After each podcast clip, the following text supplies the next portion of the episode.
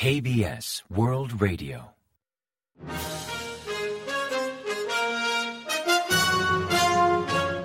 Informativo de KBS World Radio. Bienvenidos un día más al informativo de KBS World Radio. Les habla Javier Castañeda y tras el saludo les avanzamos los principales titulares del día 20 de enero. Corea suprimirá en breve el uso de mascarilla en interiores. Jun enfatiza la cooperación y la solidaridad en Davos ante la policrisis global.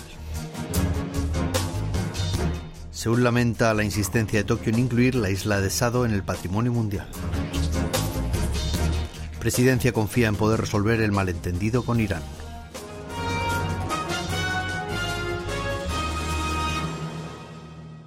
Y tras el avance de titulares les ofrecemos las noticias.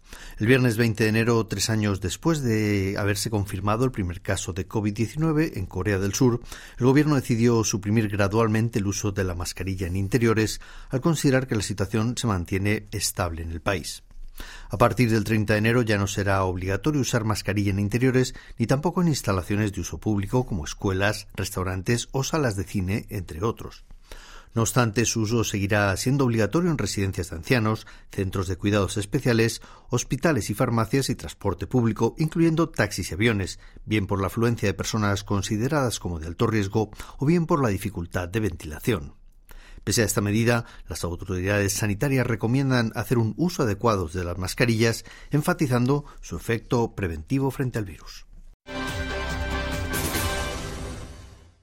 El presidente Jun Suk-yeol hizo un llamado a la solidaridad y la cooperación global en Suiza en un discurso ofrecido en el Foro Económico Mundial, más conocido como Foro de Davos.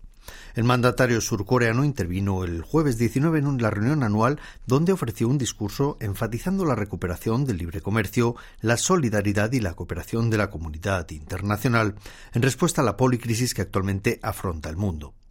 En cuanto a la crisis climática, insistió en la importancia de la energía nuclear y del hidrógeno limpio, afirmando que las plantas de energía nuclear permiten un suministro estable de electricidad al tiempo de reducir la emisión de gases de efecto invernadero.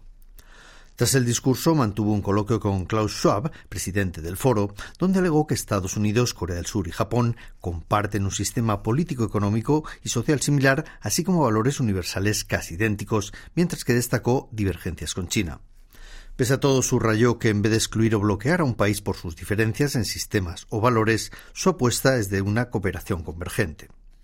Jun llegó a Suiza tras completar una visita de Estado en Emiratos Árabes Unidos del 14 al 17 de enero, donde mantuvo una cumbre con su homólogo emiratí, Mohamed bin Zayed Al Nahyan, que culminó con la promesa del jefe de Estado de Emiratos Árabes Unidos de invertir 30.000 millones de dólares en Corea del Sur. No obstante, durante su viaje, Jun generó cierta controversia con unas polémicas declaraciones al referirse a Irán como enemigo de Emiratos Árabes Unidos, aunque Presidencia aclaró posteriormente que dicho comentario no atañe a la relación entre Seúl y Teherán. Jun regresará a Corea el sábado 21 por la mañana, primer día del feriado por año nuevo lunar. Corea del Sur ha lamentado que Japón insiste en inscribir las minas de la isla Sado, lugar de explotación laboral de obreros coreanos, como patrimonio mundial de la UNESCO. El Ministerio de Exteriores emitió el viernes 20 un comunicado expresando su pesar por los reiterados intentos de Japón para incluir las minas Sado como patrimonio de la UNESCO al presentar nuevamente su candidatura ante dicho organismo internacional. Tokio ya presentó esa candidatura en febrero de 2022, pero tras analizar el dossier de inscripción, la UNESCO alegó un déficit de información sobre el alcance de las minas de Sado. Pero en septiembre del año pasado, Japón presentó una nueva solicitud provisional ante la UNESCO que hoy 20 de enero oficializó su candidatura. Tras expresar su pesar por esta insistencia, Exteriores surgió a Tokio a cumplir en primer lugar la promesa emitida en 2015 al registrar algunos de sus centros industriales como patrimonio mundial, cuando Japón se comprometió a establecer unos centros de información en dichas instalaciones, reconociendo que allí sometieron a personas a explotación laboral y a condiciones de vida indignas, centros que también servirían para rendir homenaje a las víctimas que fallecieron en dichos lugares. Presidencia ha reiterado que el comentario del presidente Yoon Suk-yeol, quien aludió a Irán como enemigo de Emiratos Árabes Unidos, no atañe a las relaciones entre Seúl y Teherán. Un alto funcionario de presidencia afirmó el día 19 en una reunión con la prensa en Zúrich, Suiza, que el mandatario hizo ese comentario para alentar a las tropas surcoreanas estacionadas en Emiratos Árabes Unidos, enfatizando la importancia de centrarse en su misión y sin olvidar la realidad del país donde se encontraban. Explicó que esas palabras generaron un malentendido por parte de Irán, pero el Ministerio de Exteriores citó al embajador iraní en Seúl para explicarle la postura oficial de Corea y enfatizar que el comentario de Jun fue irrelevante para relaciones bilaterales. No obstante, mostró cierta preocupación ante la posible reacción de Irán, cuyo embajador sacó a relucir otros asuntos como el problema de los fondos iraníes congelados en Seúl o el reciente comentario de Jun sobre el paraguas nuclear. Finalmente mostró cierta confianza en poder resolver este malentendido, pues tanto Seúl como Teherán carecen de voluntad de ampliar el problema. Y en cuanto a la posible convocatoria de un diálogo de alto nivel para resolver este incidente, consideró que por el momento dicha medida sería exagerada. El incendio en la llamada aldea de Curion, que comenzó en la mañana del viernes 20 y obligó a evacuar hasta más de 500 personas, fue extinguido tras arrasar 60 viviendas y otros tantos afectados. Las llamas surgieron a las 6 y 28 de la mañana en una iglesia de la zona 4 del barrio y en un momento se expandieron por los alrededores, mayormente asentamientos ilegales cubiertos con plásticos y maderas terciadas.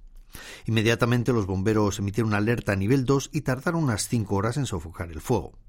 La municipalidad del barrio Kangnam ha reservado cuatro hoteles para hospedar a los damnificados. En tanto, el presidente Yoon Suk-yeol, actualmente de viaje en Suiza para participar en el Foro Económico Mundial, urgió a movilizar los recursos necesarios para evitar víctimas, según informó Kim Eun-hee, su portavoz. El siniestro en el centro de la capital, eso sí, provocó un intenso atasco en plena hora punta.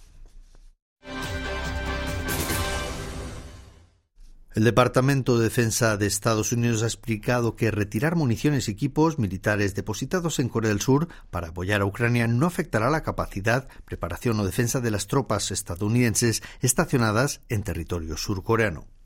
Así lo expresó en rueda de prensa el jueves 19 Sabrina Singh, portavoz del Pentágono, al ser preguntada sobre la solicitud de las tropas estadounidenses en Corea del Sur e Israel de enviar equipos y suministros a Ucrania. Enfatizó que Washington está suministrando municiones y equipos a Ucrania y debe asegurar su continuidad. Al respecto explicó que Estados Unidos ya ha consultado con sus aliados sobre la movilización de ese material en reserva. Reiteró que esa medida no supondrá menoscabo alguno en la preparación de Estados Unidos ni tampoco en su capacidad para proteger a sus ciudadanos tanto en el país como en el extranjero. Según 38 North, un sitio web estadounidense especializado en noticias norcoreanas, Corea del Norte sufre una grave crisis alimentaria, la peor desde la hambruna de 1990, cuando cientos de miles de personas fallecieron de hambre. Este análisis se basa en los datos de la Organización para la Alimentación y la Agricultura, la FAO, y también del Programa Mundial de Alimentos, así como de otros medios especializados en Corea del Norte como Daily NK o Asia Press. En concreto señala que los precios del arroz y del maíz, alimentos básicos en la cesta norcoreana, se han disparado últimamente reflejando la difícil situación que atraviesa el norte. También explica que, si bien desde 2009 los precios de los cereales en Corea del Norte se mantienen por encima de los precios del mercado global, la diferencia es más abrupta desde marzo de 2021, dejando entrever un posible colapso en cuanto a suministro de alimentos por parte del régimen. Dicho medio estima que Corea del Norte atraviesa la peor crisis alimentaria de su historia desde la Gran Hambruna en los años 90, cuando entre 600.000 y un millón de personas murieron de hambre, dato que supone entre un 3 y un 5% de la población norcoreana. Y ahora pasamos a ofrecerles el pronóstico del tiempo. Durante el feriado de Año Nuevo Lunar habrá predominio de lluvias, nieve y frío polar. El sábado 21, el primer día del puente, se espera un día gélido con mínimas de entre menos 18 grados y menos 4 grados centígrados por la mañana que obligarán a activar la alerta por ola de frío en Kangwon, en Chuncheon y en Gyeongsang del norte y también en el interior del país. El frío remitirá un poco el domingo 22 dejando paso a lluvias y nieves en gran parte del país. En días posteriores se espera la mayor ola de frío de este invierno, pues la temperatura empezará a remitir en la tarde del lunes 23 y el martes 24 llegará a menos 17 grados centígrados en Seúl, a menos 15 grados en la zona central y a menos 10 grados al sur del país. Las autoridades han llamado a extremar las precauciones y a reajustar los calendarios de viajes ante posibles cancelaciones o cambios de horario en vuelos y ferries. Y a continuación comentamos los resultados del parqué. La bolsa surcoreana cerró el viernes 20 y también la semana al alza. El COSPI, el índice general, subió un 0,63% respecto al día anterior hasta culminar la jornada en 2.395,26 puntos, impulsado por la entrada de capital de extranjeros e instituciones. En tanto, el COSDAC, el parque automatizado, ganó un 0,71% sobre el jueves hasta culminar en 714,97 unidades. Y en el mercado de divisas, la moneda surcoreana se devaluó frente a la estadounidense, que ganó 3,4 unidades hasta cotizar a 1.235,5 wones por dólar al cierre de operaciones. Y hasta aquí el informativo de hoy. Gracias por acompañarnos y sigan en la sintonía de KBS World Radio.